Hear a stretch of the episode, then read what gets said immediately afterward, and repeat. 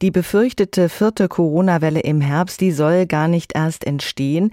Wir sind ja momentan in einer recht komfortablen Lage. Zwar steigen die Infektionszahlen auch bei uns wieder, aber bisher noch auf recht niedrigem Niveau und die Patientenzahlen in den Krankenhäusern sind überschaubar, weil ja die meisten Risikopatienten geimpft sind. Wie sinnvoll ist das, was da beschlossen wurde gestern? Darüber spreche ich mit Professor Carsten Watzel, Immunologe an der TU Dortmund und Generalsekretär der Deutschen Gesellschaft für Immunologie. Schönen guten Morgen. Einen schönen guten Morgen. Die Ministerpräsidenten halten die Leine jetzt wieder ein bisschen kürzer. Ab dem 23. August gilt, wer weder geimpft noch genesen ist, muss innerhalb von Räumlichkeiten einen negativen Corona-Test vorlegen. Also in der Innengastronomie, bei Veranstaltungen oder auch beim Friseur, im Fitnessstudio, Schwimmbad oder in Sporthallen. Man will es also unbequem machen für die Nicht-Geimpften. Ist das der Impfzwang durch die Hintertür? Na gut, es äh, bringt einfach zum Ausdruck, dass die Ungeimpften natürlich ein viel höheres Risiko haben, a, sich zu infizieren und damit auch das Virus dann weiterzugeben. Äh, und dementsprechend kann man zumindest diese Infektionsrate durch das Testen etwas abmildern. Ähm, und von daher ist auch sinnvoll, das jetzt schon ab einer Inzidenz von 35 einzuführen, wobei wir da natürlich, wie Sie gerade gesagt haben, in dieser komfortablen Lage sind, einfach um äh, jetzt schon ein bisschen die Bremse anzuziehen, dass es nicht, äh, dass wir das möglichst lange halten können, diese niedrigen Inzidenzen. Wären Sie mit einer Impfpflicht glücklicher? Nein, Absolut nicht, weil die Impfpflicht äh, verschiebt äh, die Diskussion äh, von Risiken und Nebenwirkungen der Impfung und dem Nutzen der Impfung hin zu einer Diskussion über Freiheitsrechte. Und äh, da fühle ich mich als Immunologe gar nicht kompetent genug. Von daher diskutiere ich viel lieber über den Nutzen der Impfung als über solche Sachen. Auch im öffentlichen Nahverkehr und in Geschäften müssen weiter Masken getragen werden. Da haben sich ja fast alle dran gewöhnt. Würden Sie sagen, das sind einfach die Maßnahmen, die uns vor stark ansteigenden Infektionszahlen schützen? Sicherlich, also wir haben in der letzten äh, Welle gelernt, dass auch Masken wirklich was bringen und äh, ich glaube, das ist auch die geringste Einschränkung noch für die Menschen ähm, und äh, deshalb wäre es jetzt kontraproduktiv, solche Sachen jetzt wegfallen zu lassen. Wir müssen jetzt noch mal gut durch diesen Winter kommen und die Impfquote erhöhen und danach kann man sicherlich auch solche Sachen dann mal, mal längerfristig wegfallen lassen.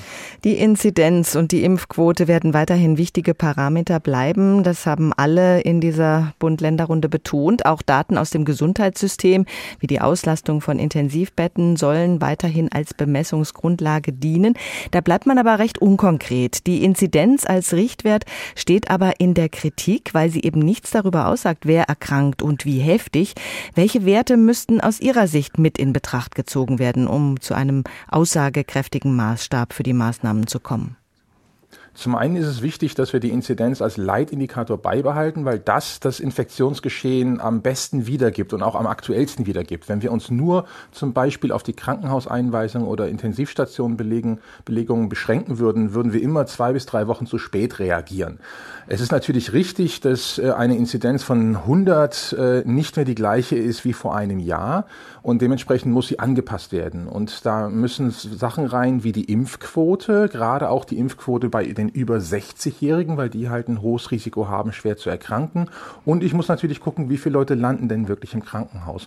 Und das sind die beiden Parameter, äh, die das ergänzen müssen. Und ich hätte mir ehrlich gesagt auch ein bisschen mehr Konkretes gewünscht bei dieser Runde, dass man schon sagt, wo es denn hingehen soll weil aktuell gibt's ja nur diese Empfehlung ab 35, aber was dann weit darüber passiert, ähm, da hat man sich ja sehr bedeckt gehalten. Hm, was hätten Sie sich da gewünscht?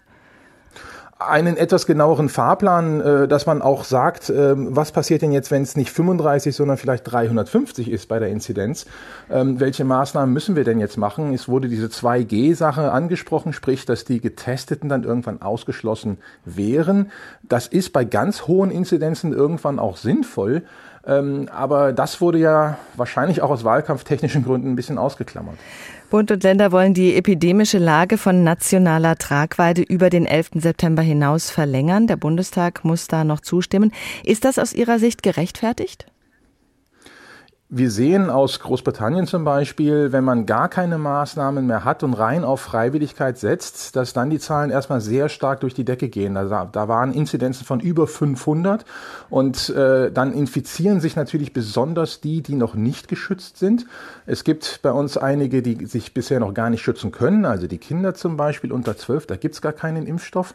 Ähm, und dementsprechend, äh, wenn ein 50-Jähriger hat zum Beispiel ein geringes Risiko, schwer zu erkranken, aber wenn ich nur genügend 50-Jährige infiziere, dann landen die irgendwann auch in größeren Zahlen im Krankenhaus. Deshalb äh, fände ich es sinnvoll, auch äh, jetzt noch weiter etwas gegenzusteuern und das nicht alles einfach so laufen zu lassen. Sagt Professor Carsten Watzel, Immunologe an der TU Dortmund und Generalsekretär der Deutschen Gesellschaft für Immunologie. Herzlichen Dank.